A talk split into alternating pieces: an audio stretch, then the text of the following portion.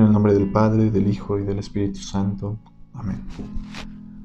Oh Dios, que has instruido los corazones de tus fieles con la luz del Espíritu Santo, concédenos que sintamos rectamente con el mismo Espíritu y gocemos siempre de su divino consuelo. Por Jesucristo nuestro Señor. Amén. Evangelio según San Lucas capítulo 21 versículos del 20 al 28. El lenguaje escatológico empleado por Cristo en este pasaje nos muestra dos cosas. Primero, que Él es el Señor y dueño de la historia y de los acontecimientos, y que todo cristiano tiene como consigna la vigilancia, pues desconocemos el día y la hora en que todo esto sucederá.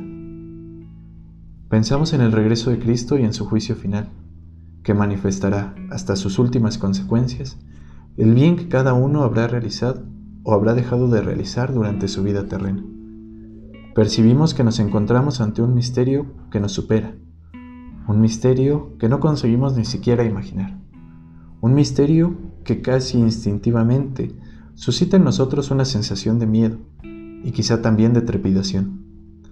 Pero si reflexionamos bien sobre esta realidad, esta solo puede agrandar el corazón de un cristiano y ser un gran motivo de consuelo y confianza.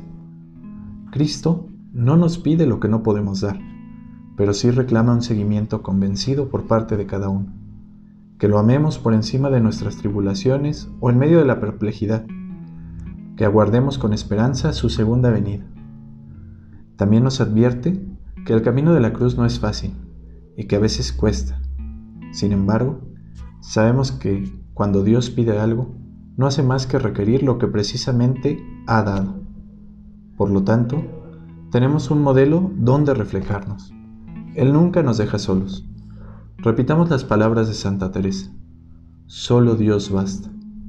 Y seamos capaces de cobrar el ánimo y levantar nuestra cabeza, porque se acerca nuestra liberación. Te invito a preguntarte, ante los acontecimientos que te producen sufrimiento, ¿te desesperas? ¿Dónde está puesta tu confianza? Soy Ángel Luna, estudiante del Seminario de Tlalnepantla Nuestra Señora de los Remedios del segundo grado de discipulado. Envío un caluroso saludo a nuestros familiares, amigos y bienhechores del seminario. Que Dios los bendiga.